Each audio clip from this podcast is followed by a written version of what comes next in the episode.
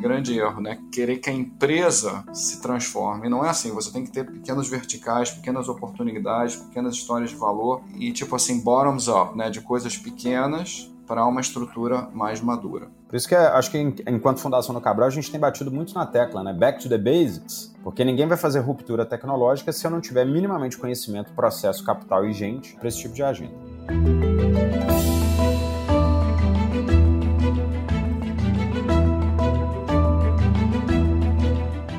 Olá, mentes inquietas e curiosas do século XXI. Estamos começando mais um The Shift, o seu, o nosso podcast sobre inovação disruptiva.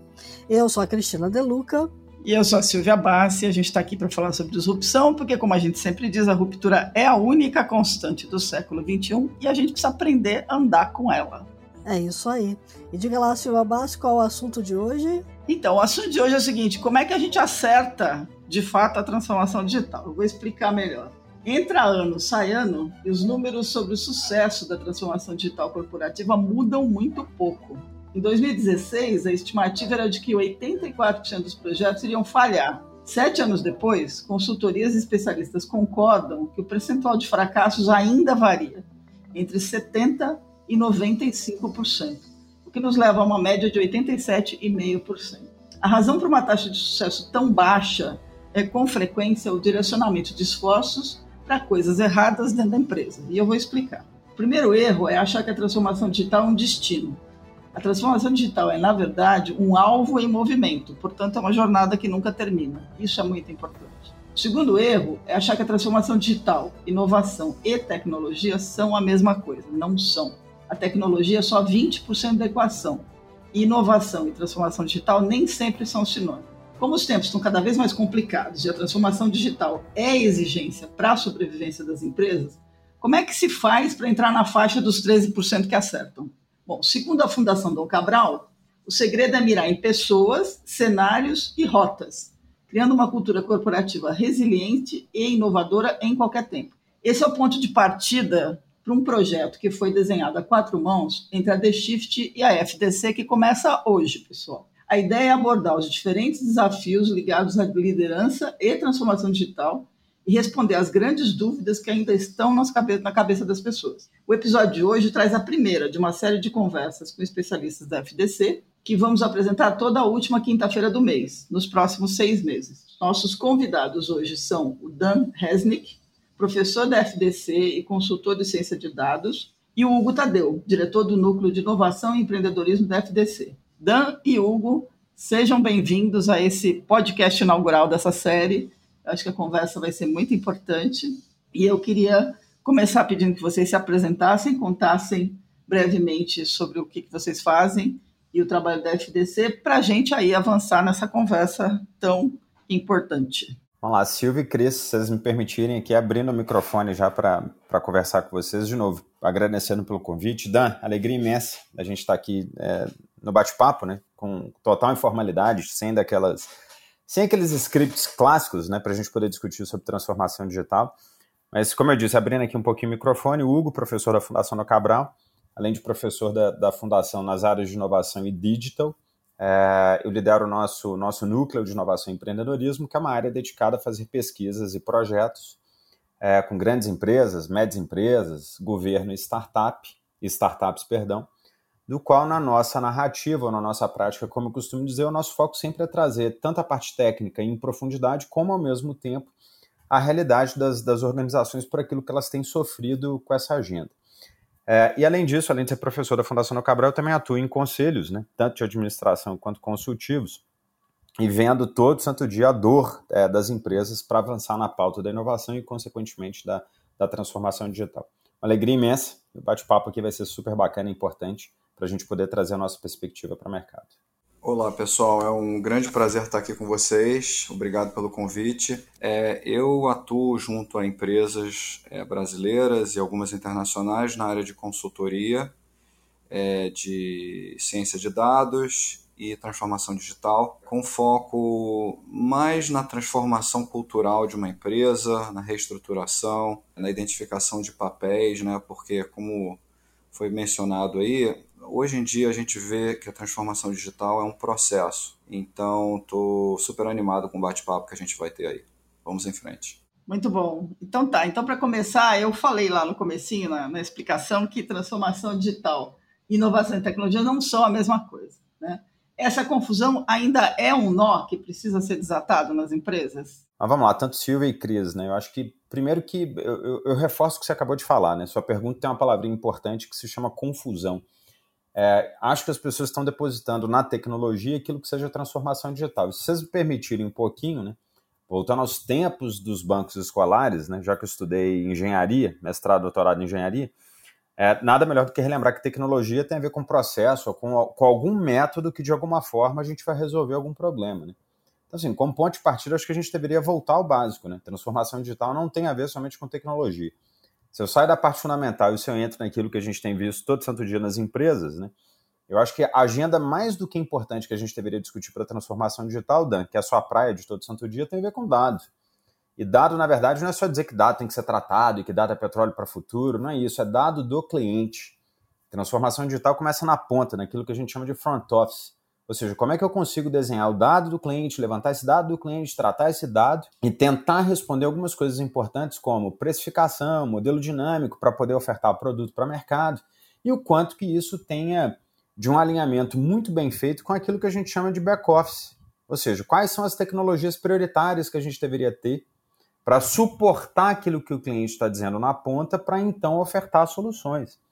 Agora, tem um terceiro pilar, além da janela de mercado e depois tecnologia para dentro de casa, que tem a ver com estrutura organizacional, para não delongar muito aqui na resposta. Né? Grande parte do que a gente tem visto de dor de barriga, né, ou de dor de barriga para essa jornada ser, ser muito bem é, executada tem a ver com o perfil do, do, diretor de tecnologia, do CIO, do CDO, do nome que a gente queira dar aí, com tanto C né, que a gente tem visto aí no mercado. Esses, esses, esses diretores de tecnologia, grosso modo, eles ainda têm uma realidade muito típica de olhar para dentro de casa, quando a gente sempre fala aqui na Fundação do Cabral que aquele sujeito que queira fazer a transformação digital, ele tem que olhar muito mais para fora, repito, na né, jornada do cliente, levantar dados, etc., do que necessariamente ficar olhando só para dentro. Né? Então, é um misto de entender mercado, cliente, jornada, com um misto de tecnologias que a gente deveria ter dentro de casa, consequentemente, com a estrutura organizacional responsiva, obviamente, com o perfil desse CIO, CTO, é, para responder essas demandas. Então, assim, eu acho que como ponto de partida, para finalizar, eu acho que a gente deveria discutir menos tecnologia, eu, particularmente, ando muito incomodado com esse tanto de gente falando sobre chat GPT, blockchain, etc., quando a gente deveria estar discutindo mercado, cliente, ao mesmo tempo tecnologias que suportem a esse mercado e esse cliente com uma estrutura organizacional que seja responsiva a tanto. Dan, você quer completar? É, eu só ia adicionar o que o Hugo falou, que eu gosto muito de pensar em duas ou três coisas. Né? A primeira delas, que eu acho que tem muito a ver com o que você falou, Hugo, é a proposta de valor. Né? Então, isso, obviamente, voa bem acima de tecnologia, etc. O que, que a gente está querendo fazer na empresa, como que a gente vai quantificar é, um determinado esforço da empresa em torno de um valor esperado. Né? Então, qual é a história de valor?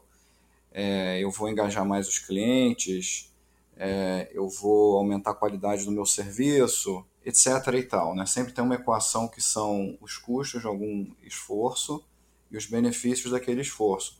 E tem uma terceira variável que é o engajamento, né, que é uma coisa que está cada vez mais emergente. Então, isso já é quase que um, um commodity tá, nessa linha de pensamento, que é você tem algumas histórias de valor na sua empresa que você gostaria de implementar. Vamos começar com esse tema. Aí um segundo tema seria você tem uma infraestrutura de pessoas que vão conseguir suportar esse tipo de ou apoiar esse tipo de é, é, planejamento? Sim ou não? Então, cada uma dessas desses portais vai ter um sim ou não, né? E precisa ser trabalhado. A história de valor não está clara? Vamos clarificar ela. Vocês não têm um, um melhores práticas em termos de é, estruturação da empresa? Uma outra variável que eu gosto muito de pensar é a maturidade da empresa. Né? A empresa está num, num momento early, né? um momento de pouca, pouco desenvolvimento no alavancamento de seus dados, ou ela está no momento médio ou no momento avançado. Não é possível uma empresa pular de um momento primitivo no uso de seus dados para um momento muito avançado. Então, sei lá, algo que seria é, uso de dados através de Excels é, distribuídos e não coordenados na empresa, para um outro nível de maturidade que seria alavancamento com inteligência artificial para engajar dinamicamente. Então, assim, tem algumas dimensões que não passam por tecnologia, né, para voltar ao que o Hugo falou. Tá, eu, eu vou pegar seu gancho, Dan, e pegar a história da maturidade, combinando um, um, um pouquinho com que tudo que já foi dito aqui.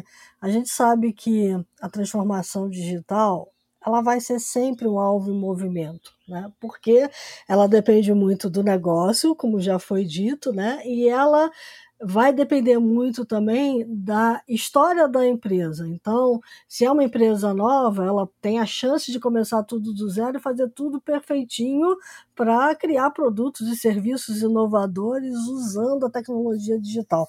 Mas se é uma empresa que já tem um legado enorme, existe uma dificuldade maior de fazer essa transposição para esse novo mindset que é, bom, como é que eu aproveito tudo que eu tenho dentro de casa, de que forma eu reorganizo tudo em função das novas necessidades do meu cliente lá na ponta, da própria empresa de fazer novos tipos de negócios digitais. Aí eu queria perguntar para vocês que tipo de habilidade essas pessoas que estão envolvidas com a transformação digital inicialmente precisam ter para contaminar a empresa inteira. Você sabe que essa sua pergunta foi interessante, né? Porque engraçado, né? A gente está aqui num, num super bate-papo para poder discutir tecnologia e ruptura e a gente volta ao básico, né? Porque se eu uhum. pegasse dados aí de pesquisa ou de projetos que a gente tem feito na fundação, e, e Dan, sua fala para mim foi, foi mais do que importante e relevante. Né?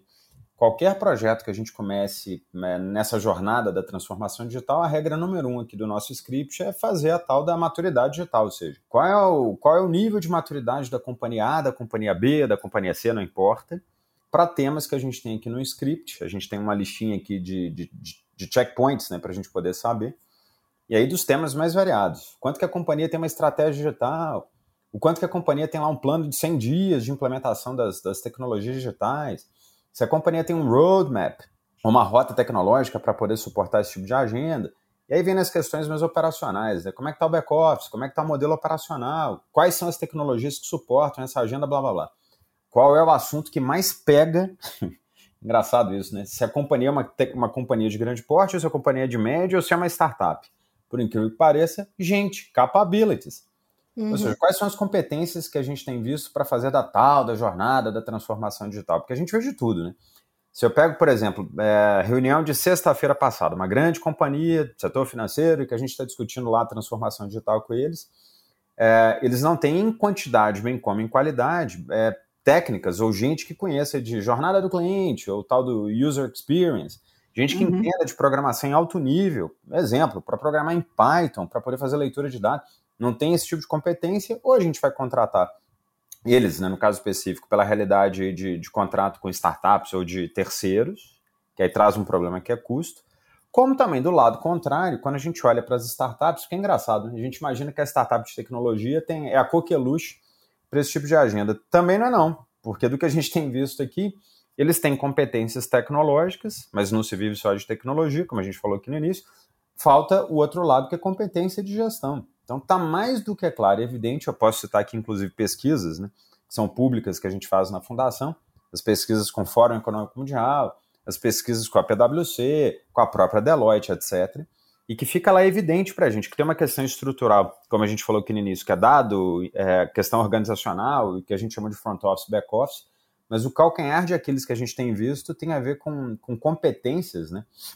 E o quanto que as companhias têm avançado com essa agenda. Para não delongar, uma última questão também que é importante que a gente tem visto, não é só competência técnica, que a gente está olhando muito para a parte técnica, e do que a gente tem visto tem uma questão também de ambiência. Porque dizem por aí que todo mundo pode ser digital, bem como inovador, e o que a gente vê no dado de todo santo dia, que isso não é verdade, também não é verdade. Porque o papel central dessa história toda deveria estar lá no senhor gestor de pessoas, né? Para essa, essa personalidade, diretor, gerente, não importa qual que seja a função, para fazer uma avaliação de perfil e competência. Ou seja, qual é o perfil, competência e um plano de carreira e desenvolvimento, para essa agenda da transformação digital ser, ser, ser muito mais benquista, né? Então, assim, assuntos importantes para a pauta, porque eu acho que sai, de novo, tira um pouco o foco da, do tech e vem para competências técnicas de gestão, que eu acho que a gente deveria também discutir com mais profundidade. Bacana.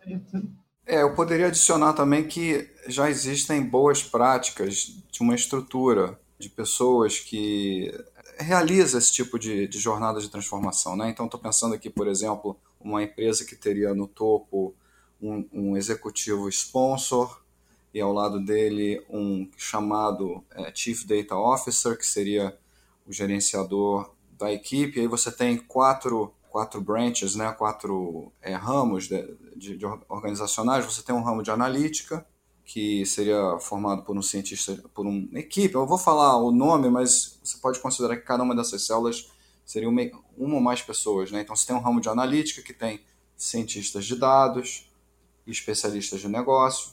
Aí você tem um segundo ramo de tecnologia, que são pessoas são engenheiros de dados, é, desenvolvedores de front-end, de BI, etc você tem um terceiro ramo operacional que faz testes, que governa, que mantém segurança, que mantém o sistema em pé. E você tem um terceiro ramo, um quarto ramo de documentação. Então já existem estruturas, já houve erros suficientes no mundo é, que estão começando a ensinar as grandes empresas, né, no mundo financeiro, que já tem mais tempo, e no mundo de retail, tipo Walmart, Target, etc., lá nos Estados Unidos, ele já tem mais ou menos boas práticas, isso não é algo misterioso, mas é, as empresas se negam né, a se reconfigurar. É, e outra coisa que eu vejo também é essa visão muito, deixa eu usar a palavra megalomaníaca, de querer transformar a empresa em digital. Né? Isso não existe. O que existe é você ter algumas propostas de valor que são desenvolvidas, né, que fazem, que drive uma empresa naquela direção. E ao longo dos anos, 3, 4, 5 anos, você já vai ter um número de, de casos de uso que vão começar a criar um tipo de uniformização de trabalho, de metodologias, de documentação. Então, assim, eu acho que esse é um outro grande, é, grande erro, né? Querer que a empresa se transforme. Não é assim, você tem que ter pequenas, pequenos verticais, pequenas oportunidades, pequenas histórias de valor. É, e tipo assim, bottoms up, né, de coisas pequenas para uma estrutura mais madura. Tá. Eu queria pegar por esse lado é, é, essa coisa do incremental versus a coisa do tudo de uma vez. De fato, se você tentar fazer tudo de uma vez, você não vai fazer nada, né? Porque você vai ter prioridade demais para a inteligência de menos. Mas a gente está num momento agora em que, é, antes de começar é, a pensar, se a empresa não começou a pensar ainda, ela tem um exercício de ligar pontos, de entender um contexto que envolve tanto a mudança do, do seu cliente barra consumidor, envolve entender onde que ela quer estar daqui a cinco anos, envolve entender o contexto de como a economia está mudando, envolve entender é, como é que estão as oportunidades digitais para o próprio core business dela avançar, ou até de entender quais são os mercados adjacentes em que ela poderia estar tá tirando proveito. Isso tudo exige uma, um, um, jeito diferente de alimentar a cultura digital, a gente já cansou de falar, exige experimentação, exige teste, exige vontade de dizer por que não, existe, exige é, que a empresa esteja disposta a largar certas coisas que ela já vinha fazendo. Como é que se ensina isso tudo? Já que nós estamos falando que vocês estão no ramo de ensinar as pessoas a achar um caminho. Outra boníssima pergunta. Gente, por isso que é bom conversar com gente é, fora da curva, vai, porque eu acho que traz uma perspectiva super interessante. Se vocês permitirem, deixa eu só falar uma coisa que eu acho que remete muito ao que a gente está aqui no debate sobre disrupção, vai. É, primeira questão básica, né? disrupção não é aquele momento de espasmos, né? Acordei hoje de manhã, uhum. tive aquela eureka e tô lá tomando meu banho, aquela coisa toda, e você super inovador, ou você super high-tech ou high-pop. É, o que a gente tem visto é que essas companhias que fazem realmente ruptura, elas têm um processo, né? Uhum. Só para relembrar, né? Aliás, frase que eu uso todo santo dia com, com colegas né, em, em reuniões, né? Que é o cuidado que a gente tem que ter para não fazer muito barulho por pouca coisa. Ou seja, inovação, bem como processo de transformação digital, demanda disciplina. Aquele leia do engano de acreditar que por um caso específico, isolado de um sujeito, que lá estava na sua garagem, solo americano, criou uma companhia como se aquela companhia tivesse sido criada de um dia para o outro, com uma tecnologia que tivesse sido criada também de um dia para o outro, é, sem esquecer é, que essas tecnologias todas vêm aí de um processo de pesquisa, investimento público, privado, etc., para a gente poder estar tá na, no estágio atual. Então, assim, sendo bem objetivo, das companhias que a gente tem visto que têm avançado com tecnologia, elas seguem uma disciplina primeiro de ter clareza, como a gente falou aqui no início, do seu nível de maturidade, ou seja, quem sou eu nessa história toda e quais são as fragilidades ou pontos fortes que eu tenho nessa jornada por estratégia, portfólio de projetos e resultado. Segundo pilar, né, nesse quem sou eu por maturidade, a criação do que eu bato na tecla todo dia, que é, que é, que é, que é o modelo de visão futura, né? Ou seja, você na sua companhia A, B, C ou D, qual é a visão futura do seu negócio? Como é que eu crio essa visão futura a partir de um plano estratégico? Mas como é que eu tenho o estabelecimento de um portfólio de projetos, coerente, é, projetos perdão, que seja coerente versus investimento para criar essa visão futura? Só para chamar a atenção que se a gente está numa grande empresa ou numa startup, a gente tem conselho, conselho fiscal, tem acionista e que, independente de qual que seja a realidade, eu tenho que trazer retorno, né? Então, assim, eu, eu tenho que criar essa, avaliar essa maturidade para depois criar o que eu chamei aqui de visão futura e, fundamentalmente, ter coerência no portfólio de projetos. E a analogia que eu sempre falo todo santo dia para quem quer fazer ruptura é como se eu tivesse, vou pegar o seu caso aqui, Silvia, Silvia e Cris, essas duas vocês têm um milhão de reais e vocês querem saber lá com o gerente do banco de vocês como é que vocês fazem para esse dinheiro render muito para no futuro vocês terem uma aposentadoria muito bem quista, né? A grosso uhum. modo, se eu fosse um gerente aqui de banco do mais tradicional possível, a gente pegaria 70% desse dinheiro e colocaria em renda fixa, 20% ou 30% a gente colocaria em tesouro direto, sei lá, 10% aqui para tentar chegar a 100, arredondando no 100 em, em, em mercado é, de capitais.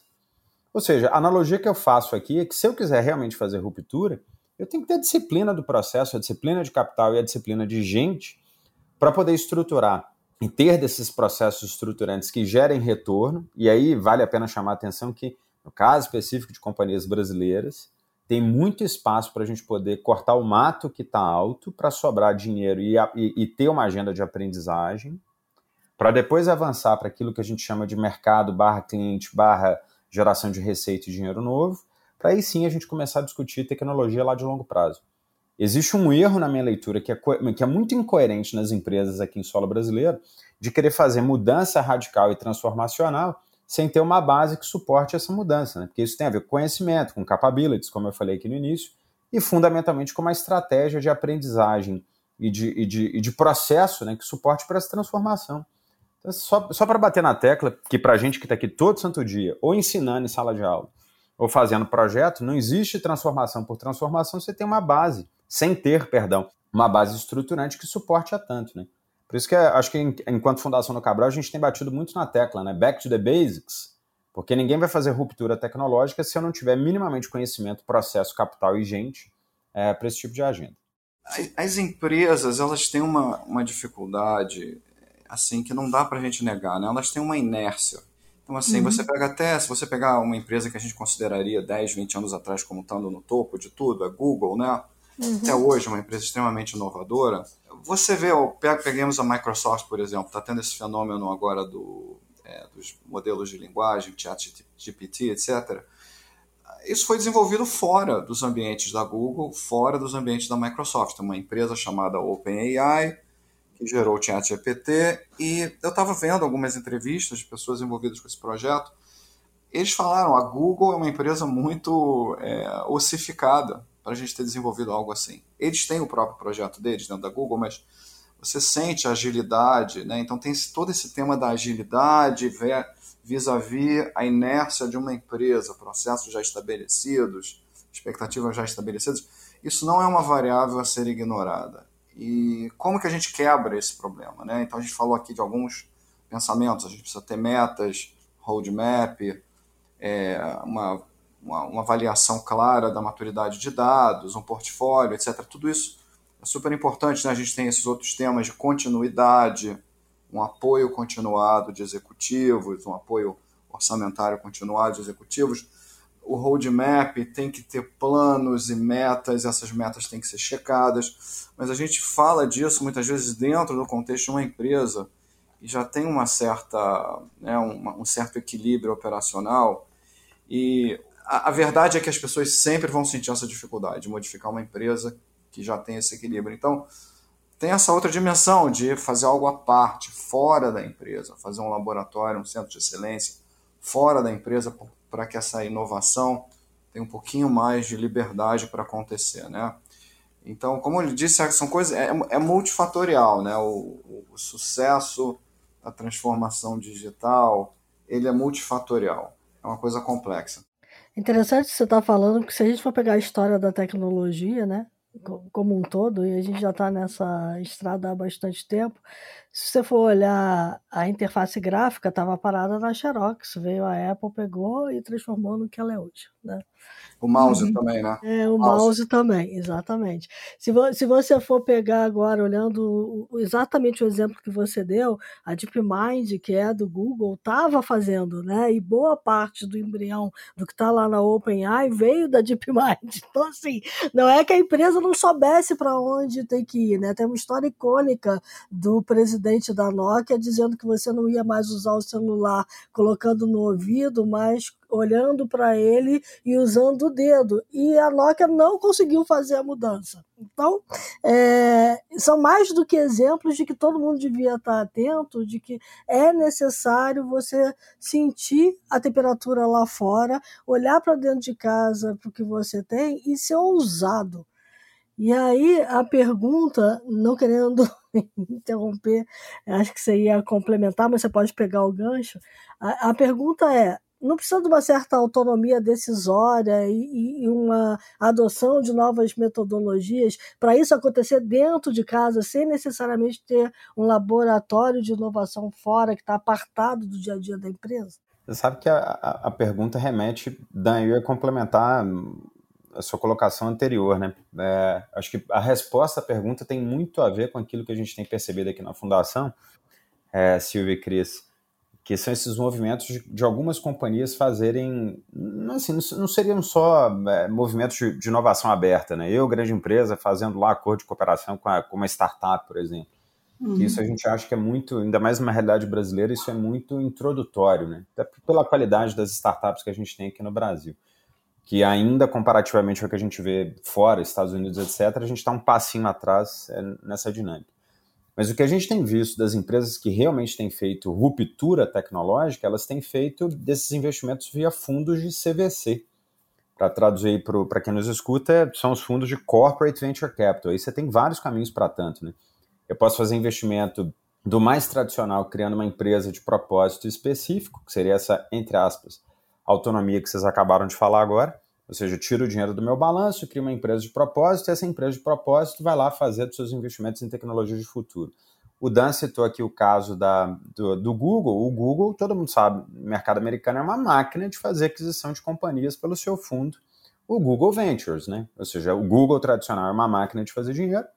Eu tenho ali do lado uma companhia que é um fundo de investimento próprio para comprar dessas tecnologias. Idem aí quando a gente fala de chat GPT, a Microsoft fez essa, está fazendo essa revolução no mercado porque tem uma máquina também similar de comprar tecnologia. Então eu posso ir lá pelo caminho de tirar dinheiro do balanço e criar uma empresa de propósito específico, ou então, sem entrar no detalhe técnico aqui de mecanismos né, financeiros, eu posso fazer o que a gente chama de, ou seja, crio é, fundos, né, tem, e procuro ter cotistas né, com esses fundos, fundo próprio, é o que a gente chama de fundo de fundos, né, é, para poder fazer desses investimentos. Só que isso volta lá à sua primeira ou segunda pergunta. Né? Eu posso até ter uma estratégia de corporate venture capital, mas será que a minha empresa tem a maturidade para poder fazer isso? Porque das empresas que a gente tem acompanhado, e só para trazer um spoiler aqui, a gente acabou de divulgar uma pesquisa com a BVCAP, que é a Associação Brasileira uhum. de Venture Capital, junto com, com, com o Elo Group e uma série de empresas, das empresas que têm feito é, investimento para ruptura em startup, elas têm um problema que, que tem a ver, de novo, com a estratégia da companhia, com a necessidade de resultado muito imediatista para uma realidade brasileira, ainda mais agora com essa mudança de patamar de juro, e fundamentalmente, de novo, com conhecimento interno, né? capabilities, conhecimento, gente que, ou seja, que entenda desse, desse mecanismo. Agora, é, se a gente realmente quiser fazer essa grande ruptura, volta o que eu argumentei, né? Arruma a casa primeiro, sobra dinheiro para poder fazer investimento, preferencialmente tendo uma estrutura apartada para tanto. E aí, repito, né? É, do que a gente tem observado aqui, parte dessas estruturas tem relação direta com esses fundos de, de, de, de CVC, trazendo pistas, né? Para algum tipo de resultado de longo prazo. Não, eu só ia adicionar, eu estava pensando, escutando o Hugo, uhum. é, assim, os mecanismos né, da inovação, é só mudando um pouquinho aqui a, o enfoque, é, eu morei nos Estados Unidos mais de duas décadas. Eu fiz faculdade lá, fiz meu doutorado lá. E existe uma, uma cultura nos Estados Unidos de disseminação de informação, né? Vis-à-vis, eu diria, uma cultura de, de, de segredo do Brasil. Né? Então, se uma pessoa faz um, alguma coisa nova que gera dinheiro, é a coisa muito vedada, é difícil da gente acessar.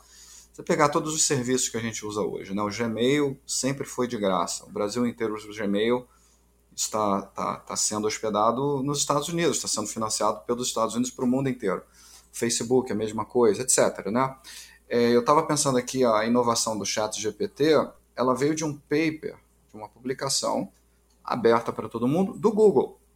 Um paper de uhum. 2017, é, Attention is all you need. Né? É uma, uma brincadeira com aquela música dos Beatles, Love is all you need. O cara escreveu um paper em 2017, Attention is all you need.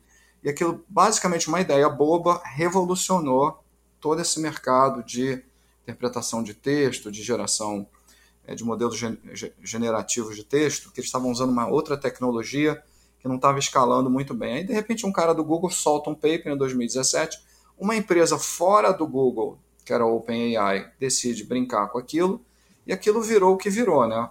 É, a gente tem hoje em dia uma, uma empresa que é financiada pelo TED, né, pela, pela corporação do, é, do Elon Musk, pela Microsoft, etc., que é a OpenAI, e explodiu dessa maneira. Então, assim, a gente consegue transplantar esse tipo de pensamento aberto, é, de disseminação de informação.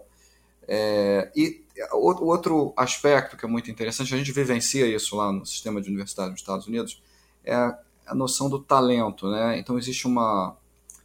É um trust-based society, uma sociedade que está embasada em confiança. Né?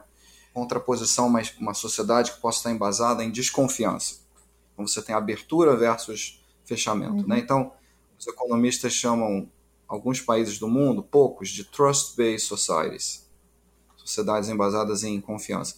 Você tem nos Estados Unidos um processo virtuoso, né? Você tem jovens, meninas, homens, tudo, né? homens, mulheres, que estão lá no, na, nas faculdades e começam a gerar ideias e começam a se reunir, fazer coisas, e daqui a pouco o cara vai para um, um, ambiente e o, a, a visão do, do, financiador é: eu vou colocar um monte de pessoas talentosas, focadas, dentro de um determinado tema, um ou dois temas, e vamos ver o que, que sai daquilo ali. Entende? Então, assim, a gente consegue criar esse tipo de ambiente aqui no Brasil. Parece que esse é o motor da inovação. Uhum. Né? Parece que esse é o motor da inovação. Eu não sei se eu estou saindo muito do tema, mas é uma outra pincelada. É curioso isso. Semana retrasada, eu estava conversando com um amigo que é executivo, ele é diretor global de uma empresa de grande porte aqui no Brasil, e a gente estava conversando sobre inovação e transformação digital. E a gente estava falando dessas tecnologias todas. Ele também estudou numa, numa, numa universidade de ponta americana, similar ao que, o, o que o Dan acabou de falar, e ele trouxe essa realidade também. Putz, o quanto que o indivíduo aqui no Brasil está querendo solução pronta, e quanto que a gente deveria trazer dessa agenda para uma esfera de formação, de entendimento, de profundidade técnica, né? É, só para fazer um spoiler, né? Enquanto professor, já tem mais de 15 anos, né? 15 nada, vou fazer quase 20 anos que eu estou nessa agenda. Parece que não, mas quase 20 anos, né? É, e, e, eu ando também com essa percepção que às vezes a gente está querendo aquela varinha de condão mágica para fazer a transformação digital. Sinto muito falar isso para todos. Né? É, Dan fez doutorado, eu também fiz doutorado, aquela coisa toda. É, se a gente não buscar um mínimo de profundidade, formação para tanto, fica um pouco difícil da gente ter da, dos conhecimentos que sejam devidos. Né? E, e, essa formação passa tanto por conhecimento em, em ferramentas, né, se eu assim pudesse dizer, Dan citou aqui sobre rotas, né? Como é que a gente cria rotas tecnológicas? Então, ou seja, como é que eu faço um roadmap para tanto? É, sei lá, se eu quero ter uma, uma avaliação de desempenho de equipe para a transformação digital, quais são as ferramentas? Tem várias. A gente, eu poderia citar várias aqui, só para não fazer propaganda aqui de, de ferramenta, mas para a gente fazer avaliação de perfil e competência. É, tecnologia, se eu quero do mais básico, né, como eu citei aqui de um Python, e aliás eu relembro que eu aprendi a programar em C, né, época de engenharia elétrica, né, até a, a alguma tecnologia mais sofisticada. Ou seja, como é que eu, que eu lido com isso? É, como é que eu busco conhecimento para tanto? Então, além da realidade que é executiva que a gente estava falando, eu acho que no mínimo ter aquele senso de pergunta aí. Eu, eu não estudei nos Estados Unidos, não, eu estudei no Canadá. Mas lá no Canadá a gente tinha uma perguntinha que era simples, né? E se o mercado mudar, o tal do what if, né? E é aquele sentimento de inquietude, de querer buscar conhecimento para uma agenda de transformação que não é nada de digital, é muito mais do indivíduo, acho que isso também deveria estar na pauta, porque a gente fica muito acreditando no tech for tech, mas tem muito do tech para o indivíduo nessa agenda de transformação também. Que eu acho que é relevante isso estar tá na, na agenda para quem quiser trabalhar com tecnologia, inovação, etc. Eu, eu acho que tem. É, esse, esse é um ponto que, para mim, é, é, talvez de tudo isso que, que vocês estão falando agora, é, é uma questão que, que, que, faça, que faz uma liga com uma questão importante que é assim. É, eu estava dando uma olhada na ementa do curso de vocês de transformação digital, né, que é, um, que é um, um dos pontos aqui no meio dessa conversa, e, e tem, tem uma questão assim: é, a gente está é, entre 2019 e 2023, a gente passou por uma ruptura nunca antes navegada globalmente. E isso fez com que as empresas que não estavam fazendo nada descobrissem que tinham que fazer, então veio aquela piadinha boba, né, de quem, quem foi o motor da sua transformação digital foi a Covid, né? Mas ela não é ela não é correta se você não tem o jeito de pensar correto. E é não é só o what if, mas é o porquê não, né? Por que não tentar tal coisa? E isso passa por, uma, por uma, um movimento que, que, que, na minha opinião, não envolve só o topo da, da cadeia alimentar corporativa, mas também as médias gerências, porque todo mundo precisa ser é, instigado ou provocado a pensar por que não e o what if. Né? E aí, assim, como é que vocês embutem esse, esse senso novo de urgência que veio no pós-pandemia quando se discute transformação digital dentro de um contexto de um curso como esse, por exemplo? Onde que entra a urgência? Boníssima pergunta de novo. Gente, excelente podcast, só para deixar registrado aí. Se eu pudesse voltar de novo ao básico, viu? De novo, Silvia, Cris e Dan. Eu acho que senso de urgência, antes do senso de urgência, acho que a gente tem que ter senso de profundidade. Uhum. Eu vou, vou bater na tecla de novo. Profundidade. É, recordo muito bem da, da, das épocas aí de estudante, do qual eu tinha que, que me debruçar sobre o modelo A, B, C ou D para ter um mínimo de entendimento e criticidade. Eu vou ser até um pouco crítico, né? Eu suspeito que alguns executivos, que algumas personas, né, pessoas físicas, que essa turma não está querendo muito ter profundidade, não, que eles estão querendo ter receitazinha de bolo pronta e sejamos felizes, né? Talvez isso explica por que, que a gente tem tido tantas companhias, com dificuldades de implementar a tal da transformação digital, inovação barra transformação digital, que para mim não tem separação, é, ou seja, vejo inovação barra tecnologia junto, né?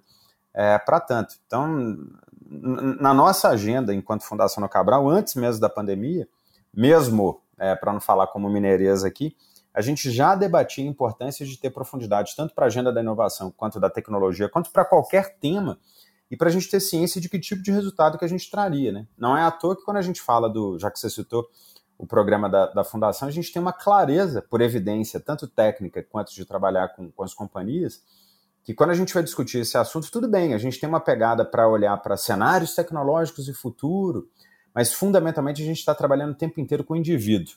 Quanto que você é indivíduo que você deveria ter de uma série de competências técnicas, tecnológicas e de formação, lá na lógica do indivíduo de novo, para isso fomentar a pauta da transformação digital. Até porque, Silvio, se eu voltasse ao que eu argumentei com vocês na primeira pergunta, a gente tem mais do que dado evidência que aquelas companhias que fazem a real transformação digital, elas têm um combinado de soft skills e hard skills, mas uhum. muito mais porque são companhias que têm é, um, um, um, bom clima organizacional e que têm um bom IVR. Para quem não sabe, IVR é o, é o tal do Innovation Velocity Ratio, que é um indicador que está lá dentro da pesquisa de clima, ou seja, competências individuais somadas com, com uma boa visão estratégica, isso, por consequência, adotando e fazendo investimento devido em tecnologia, traz a tal da transformação digital.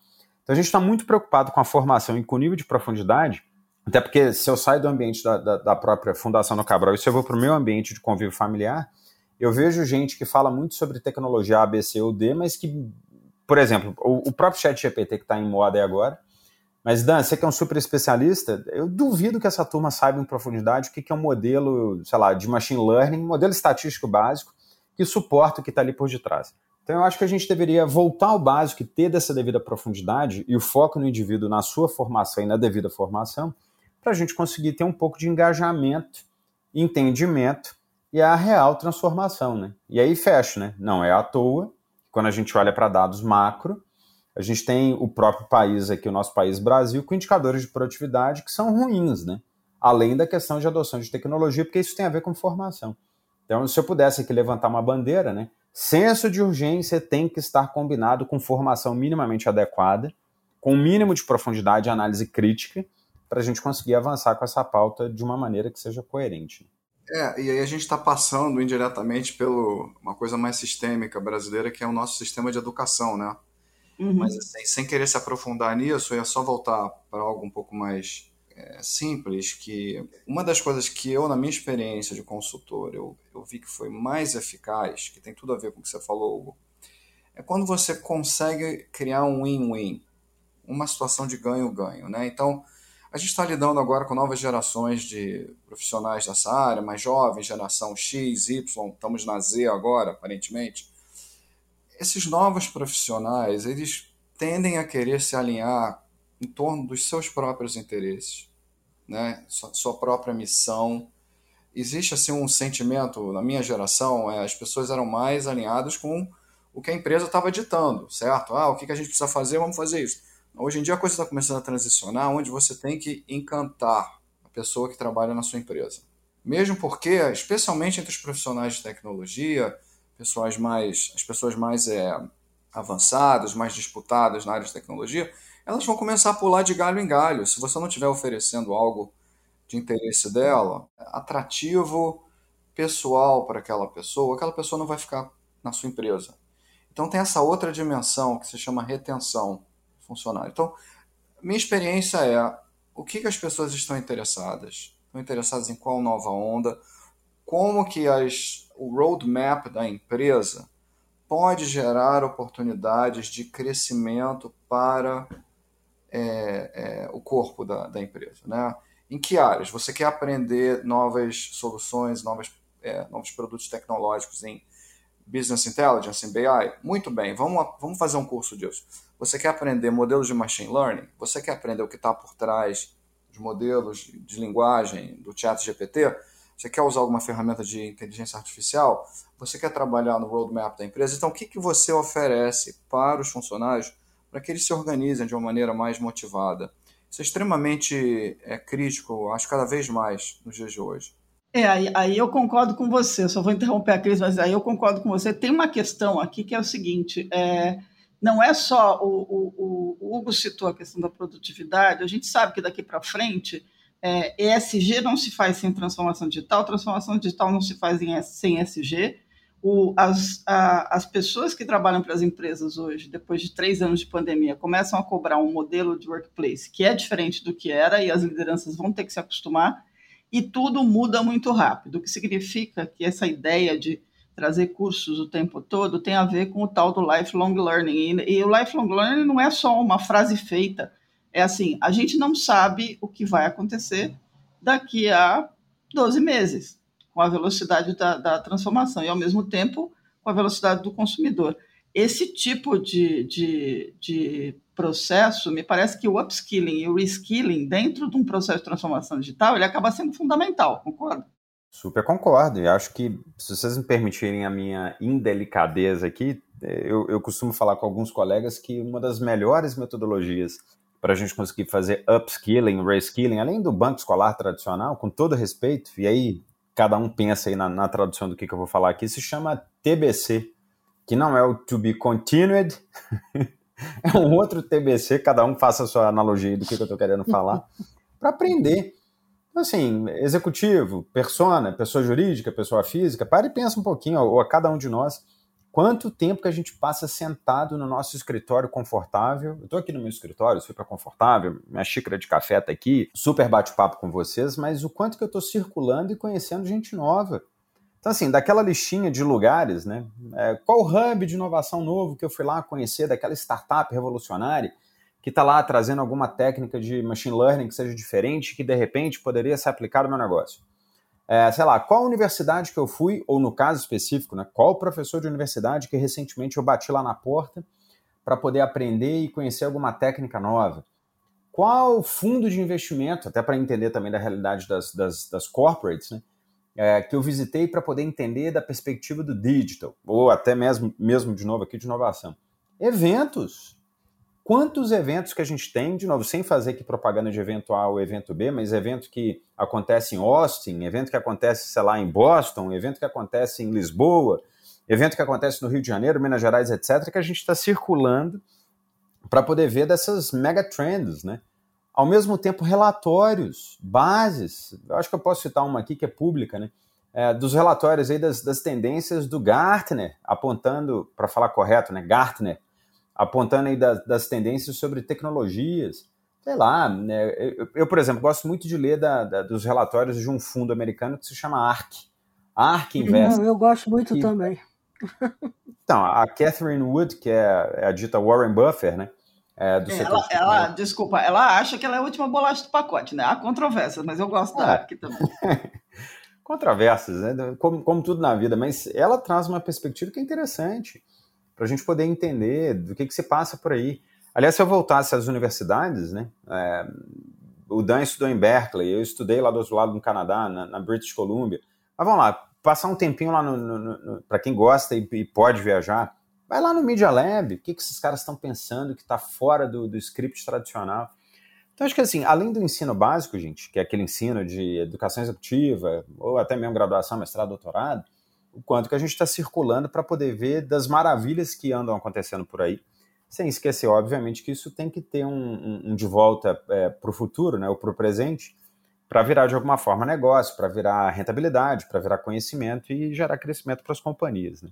É, e, e, até para repensar como usar determinadas coisas no seu negócio, né, na sua área de atuação, que você viu sendo usado em outra área, mas que virou uma referência. Né? O digital tem muito disso. Ah, de repente você está usando um aplicativo, aquela forma de usar aquele aplicativo se torna padrão e você tem que correr para ajustar tudo que você tinha, né? Porque o usuário vai te rejeitar se você não fizer o mesmo. Então você tá sem, sempre tem que estar tá ali antenado. É, eu queria pegar o gancho do que a Silvia falou da, da Covid ser a transformação digital. Eu acho que ela ilustra muito bem é, a Covid, isso tudo que a gente está falando aqui, porque não é que a Covid tenha feito todo mundo fazer a transformação digital, é que ela botou na cara de todo mundo que não tinha feito que era preciso fazer. Né? Exatamente. Então, assim, foi uma correria. E dentro dessa correria, muita gente fez muita coisa errada só para continuar com as luzes acesas. Então, acho que hoje a gente tem também um. A gente está falando muito de inovação, mas tem um dever de casa muito grande, que precisa de uma certa clareza, uh, que é ajustar tudo aquilo que foi feito na correria durante a pandemia. Se, se vocês me permitirem, gente, até antes de passar a palavra para o Dan, além do que a gente está falando de reskilling, upskilling, etc., né, o indivíduo, obviamente quanto que as companhias têm criado dessas agendas, aí só um spoiler, né, eu tenho visto muito, assim, as grandes empresas têm feito isso de uma forma adequada, né, que, que é a criação de programas para tanto. Né. É, agora, é, é, essa colocação final sua, Cris, traz uma perspectiva que é relevante. Né? É, eu não consigo entender transformação digital, tecnologia, inovação, whatever, sem resultado. Uhum. É só para bater na tecla, né? Se é uma startup, se é uma grande empresa, existe conselho de administração e existe conselho fiscal e conselho de avaliação econômica, né? É, de resultado, né? Para avaliar as, as, famosas DFs, né? E como eu brinco todo santo dia com os meus pares, né? Vale a pena recapitular que tecnologia está lá no ativo intangível. Ou seja, qualquer primeira crise que venha é a primeira tesoura que a gente coloca, né? Então, assim, senhores que trabalham com inovação e com tecnologia, por favor, relembrem que qualquer iniciativa para esses temas, a gente precisa, assim, criar uma agenda de tangibilidade. Se essa agenda vai ser eficiência, por um lado, muito bem, saving, sobra de capital, é, é, é, ou seja, é, é, resultado financeiro de curto prazo, ou quanto que lá do outro lado, quando a gente venha a pedir dinheiro, como é que a gente consegue ter, é, aterrizar esse negócio como se isso fosse, como se isso fosse, não. Isso sendo um fluxo de caixa descontado, né? Então, assim, eu, eu tenho muita dificuldade de entender, inclusive algumas companhias que se, que se dizem, perdão, digitais, quando elas não conseguem remunerar o acionista, né? Haja vista o que está acontecendo agora com alguns bancos aí na, na, no Silicon Valley por circunstâncias similares, né? Então, só uma provocação, porque tudo tem que parar de pé para remunerar alguém e isso não foge à regra para quem trabalha com, com digital. Né? Uhum. Eu estou pensando também no caso das lojas americanas, né? Malfadado o caso das lojas americanas. É, esse é um outro problema. Gente está tentando entender até hoje o que, que aconteceu ali. Mas eu, eu acho assim, uma coisa, uma observação óbvia é como que você cria robustez num processo de mudança de um organismo que já está muito estabelecido, que seja uma empresa. É, você vai ter que fazer isso por partes, né, por verticais muito específicos, para você poder testar o modelo de negócios, a governança, é, esses reports que têm que ser gerados para os é, acionistas. Então, vamos, assim, eu tenho uma metodologia muito boba que funciona, que é o seguinte: você faz um, como se fosse jogar dardos num espaço de duas dimensões, numa página, tá?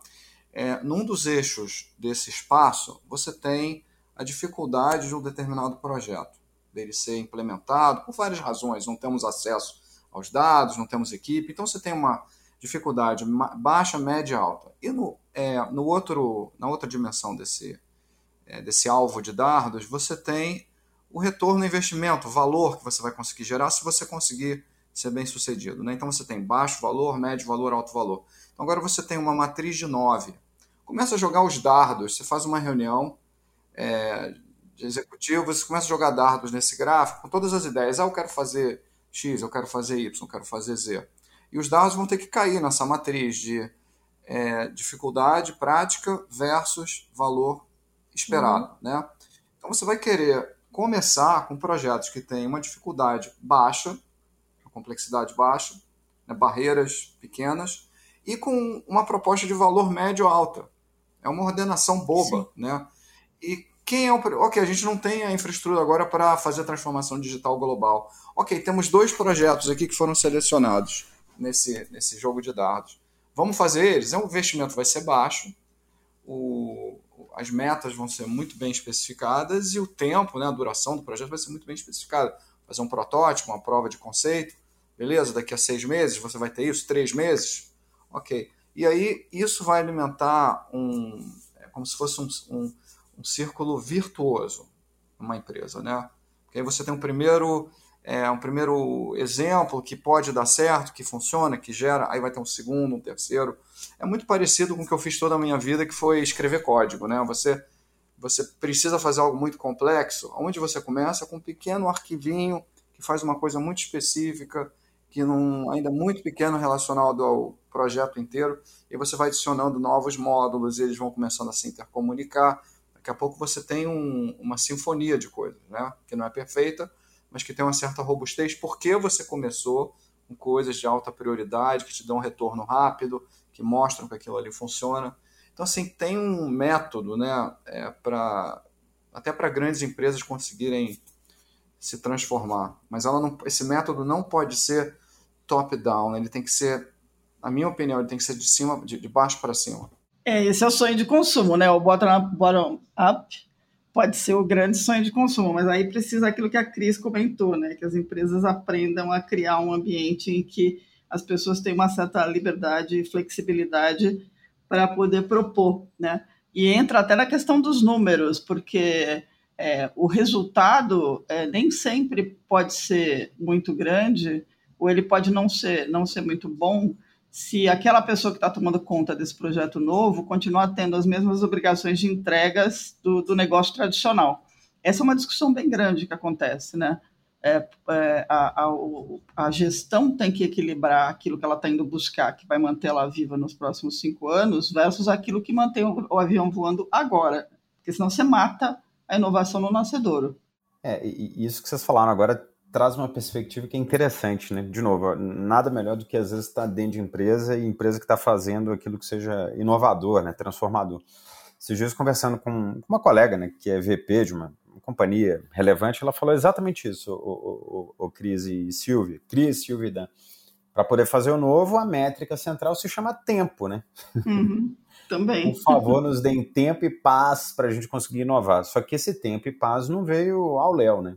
Eles criaram o que eles chamam lá de CVB, que é uma prática de, de, de corporate, né, tecnicamente chamado de corporate venture é, builder, né, ou para falar num bom português, é como se a gente estivesse criando lá uma estratégia de intraempreendedorismo, do qual a gente faz, ou eles fazem, né, uma avaliação de perfil e competência. Então, João não é igual a Pedro, que não é igual a Maria, que não é igual a Dan, que não é igual ao Hugo, de acordo com a avaliação de perfil de cada um desses executivos. Se o perfil é mais aderente a uma atividade operacional, beleza, vai lá para a atividade operacional com metas coerentes a tanto, Se o indivíduo tem uma, uma, um perfil mais para alguma função de P&D, exemplo, então com metas coerentes do P&D, se o cara tem uma visão mais de futuro, vai lá para a turma do CVC, é, que trabalha com investimento em startups e parcerias com universidades.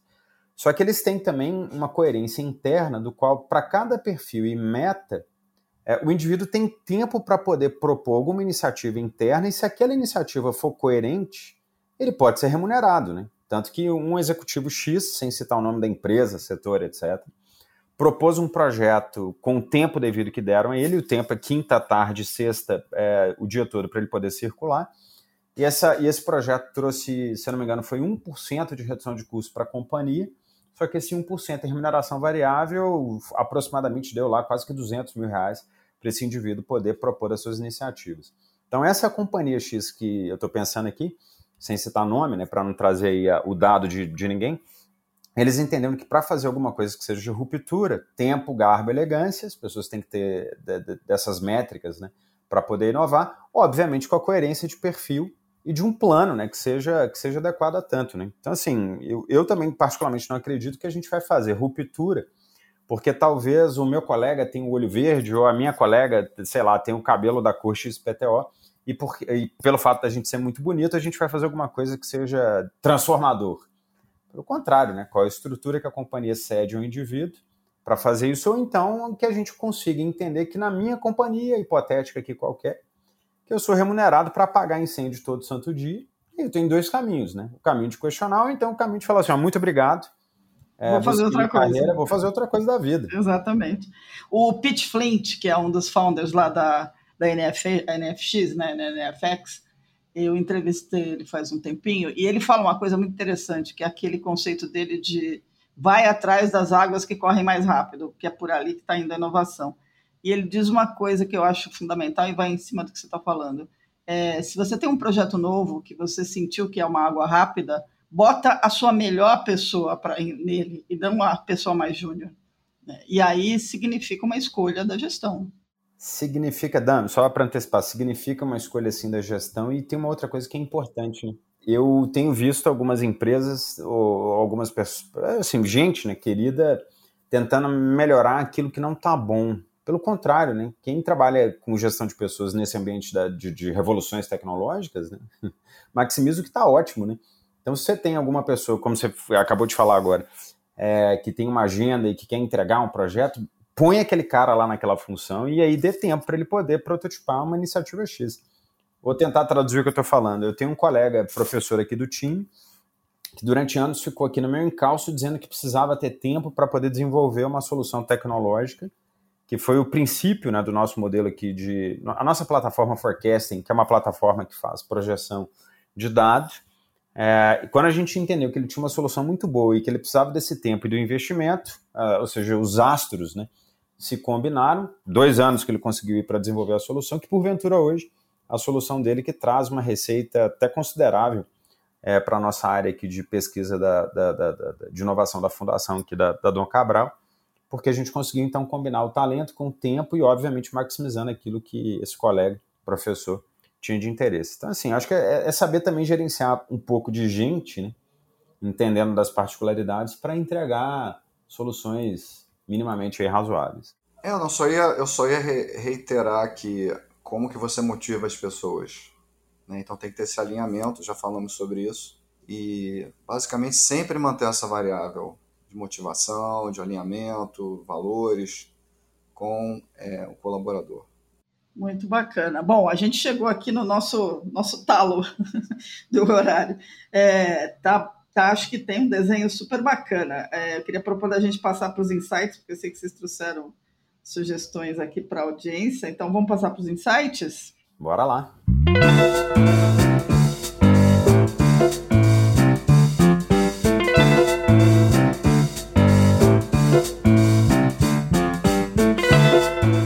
Bora lá. Quem quer começar, quer começar, Hugo? Vamos lá. Insights que eu sempre falaria, que eu sempre falo né, para a turma, né? Primeiro insight é abrir um pedacinho de papel. Todo mundo acha que o insight vai ser uma mega tecnologia, né? Pega um pedaço de papel, pega uma caneta. Aliás, pena que a gente está aqui. Pena não, a gente está aqui num, num super é, podcast, a gente está aqui numa plataforma tecnológica. É, na minha frente tem dois computadores, mas tem aqui uma Moleskine. Então eu recomendaria para vocês, ó, peguem um pedaço de papel e façam um mapa mental de vocês. Ou seja, na minha formação básica, onde que eu estou e que tipo de gap que eu tenho para tanto. Ou seja, quais, quais programas que eu deveria ter ou, ou me dedicar para tanto. Na janelinha de cima. É, quais eventos, quais CPFs que eu deveria conhecer. E aí, ou seja, várias personalidades disponíveis, né? em plataformas digitais para a gente poder acessar. Agora, fundamentalmente, um pouco de análise crítica. Né? É, particularmente, eu sempre falo para aquelas pessoas que eu tenho convívio né, para ter uma leitura básica. Né? Pega um jornal de circulação, sem fazer nome aqui, propaganda, é, brasileiro, um jornal de circulação internacional, leia. Algum tipo de journal, inclusive journal, que tem aí das suas fontes internacionais.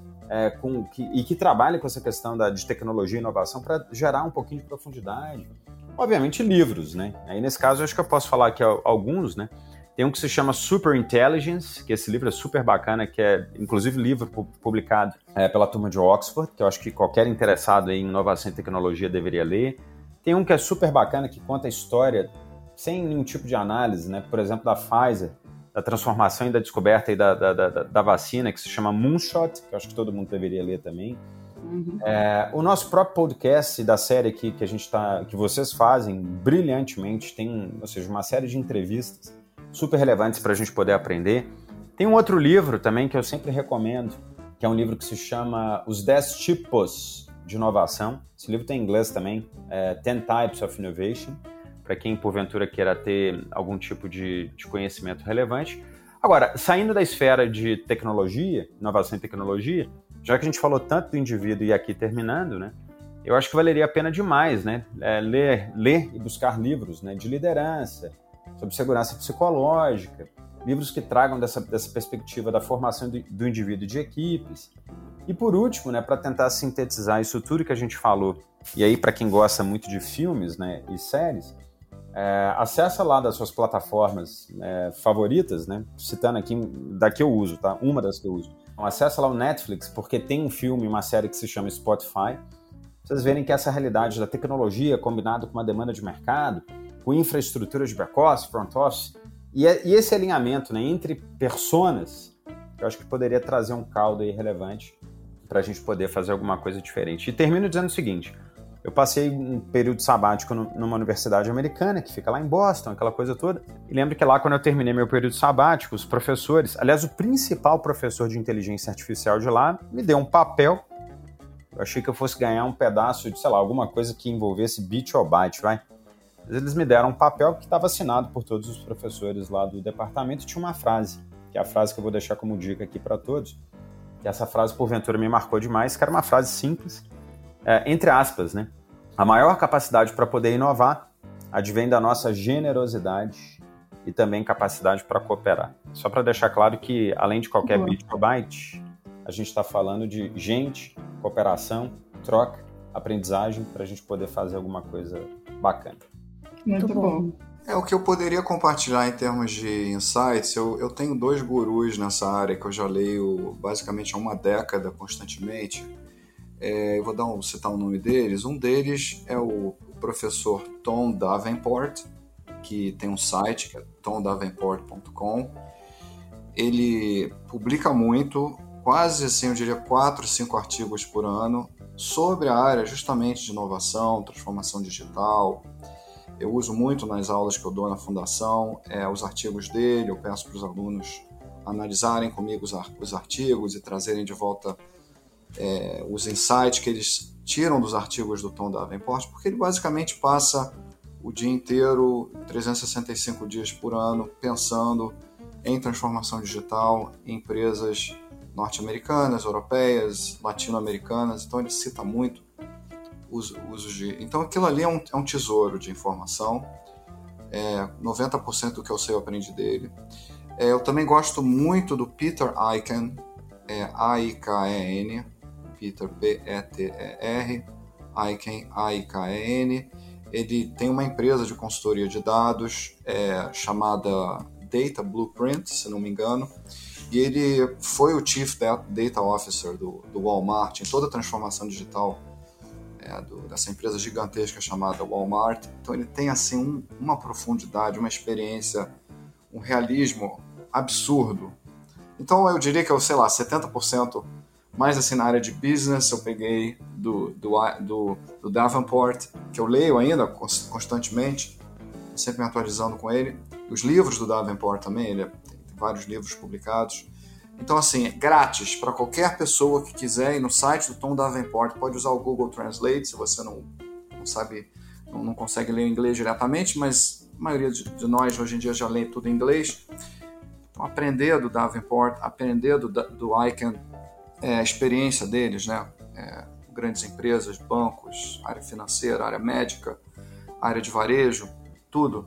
É, e assim, uma outra coisa que está acontecendo, o YouTube é uma, revolução absurda que está diante de nós agora, né? Isso é uma coisa que a gente, acho que a gente vai ter que esperar mais uns 50 anos para entender o que, que o YouTube representa para a humanidade em termos de educação, né? Claro que você tem toda a parte de entretenimento, é, mas assim, uma pessoa que está aqui em qualquer cidade brasileira pode ligar o seu computador, o seu celular e falar: eu quero aprender redes neurais, eu quero aprender ciência de dados eu quero aprender XYZ.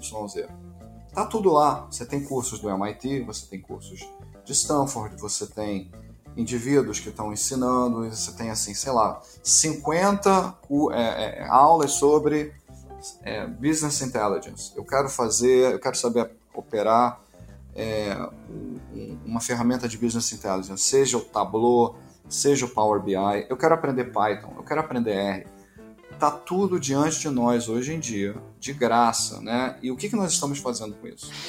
Então, assim, tem toda essa. Existe. Eu penso muito sobre isso, né? Essa, essa competição entre as redes sociais, que eu vejo, e eu vou falar uma coisa meio polêmica, como sendo algo que dispersa o nosso foco e que é negativo para o aprendizado, né? Para o foco, né? Que eu acho que a a, a unidade monetária do, da mente humana vai virar o foco dela. Uhum. A capacidade dela ter foco, continuidade.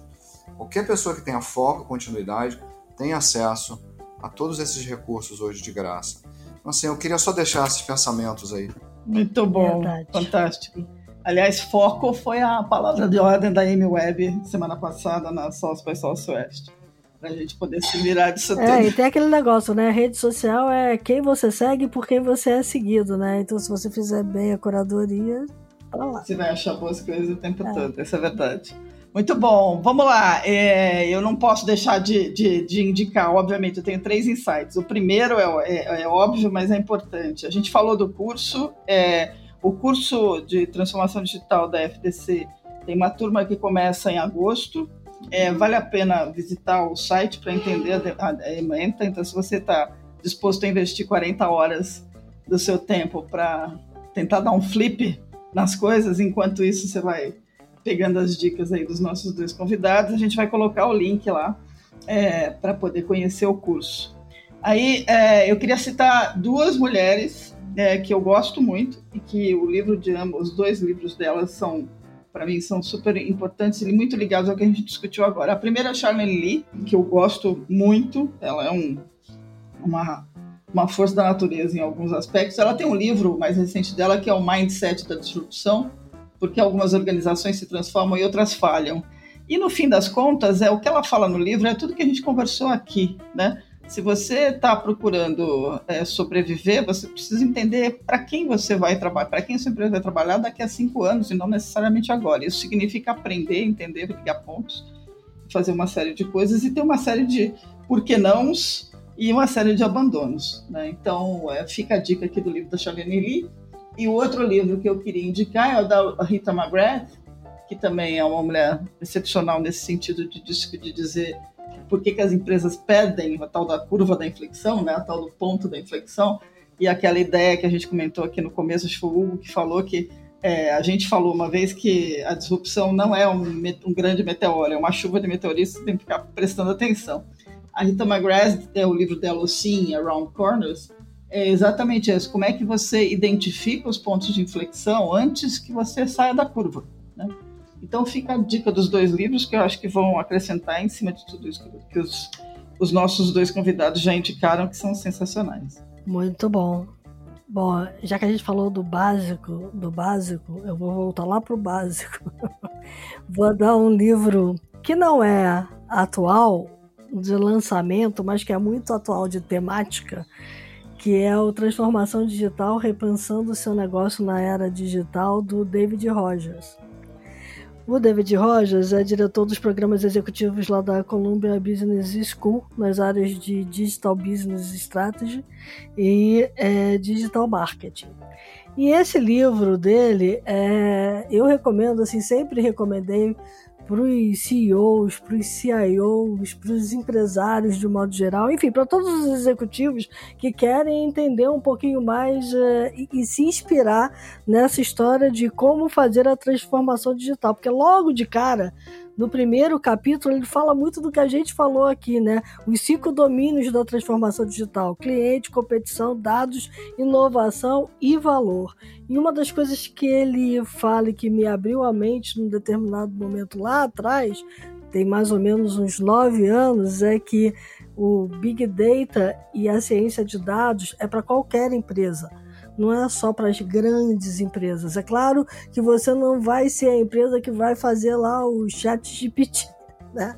Mas você pode usar o chat GPT e você tem que saber como vai aplicar o chat GPT. Então tem muita ciência na hora de saber como aplicar uma tecnologia disruptiva que foi criada por uma outra empresa. E aí você precisa estar com a mente muito aberta. Então esse livro ajuda a abrir mentes e a inspirar o pessoal a ir buscar mais conhecimento. Muito bom.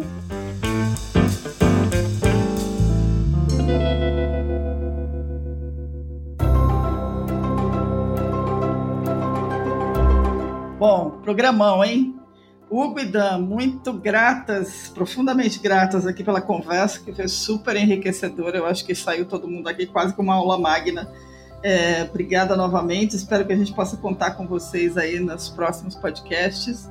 E, e é isso. Gratidão aí pela, pela presença. Gente, muitíssimo obrigado, Dan.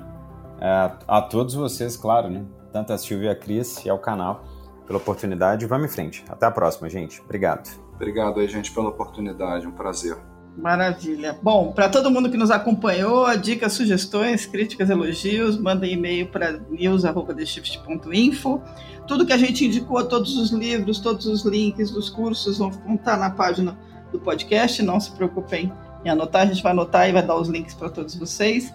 Se cuidem, fiquem bem é, a gente se vê na próxima semana. E lembre-se que, como a gente costuma dizer, o mundo está mudando muito rápido e para o mundo mudar, a gente precisa de tomadas de decisões rápidas e assertivas. Então, é, pense bem nas decisões que você vai tomar na semana que você vai entrar e tome as melhores possíveis.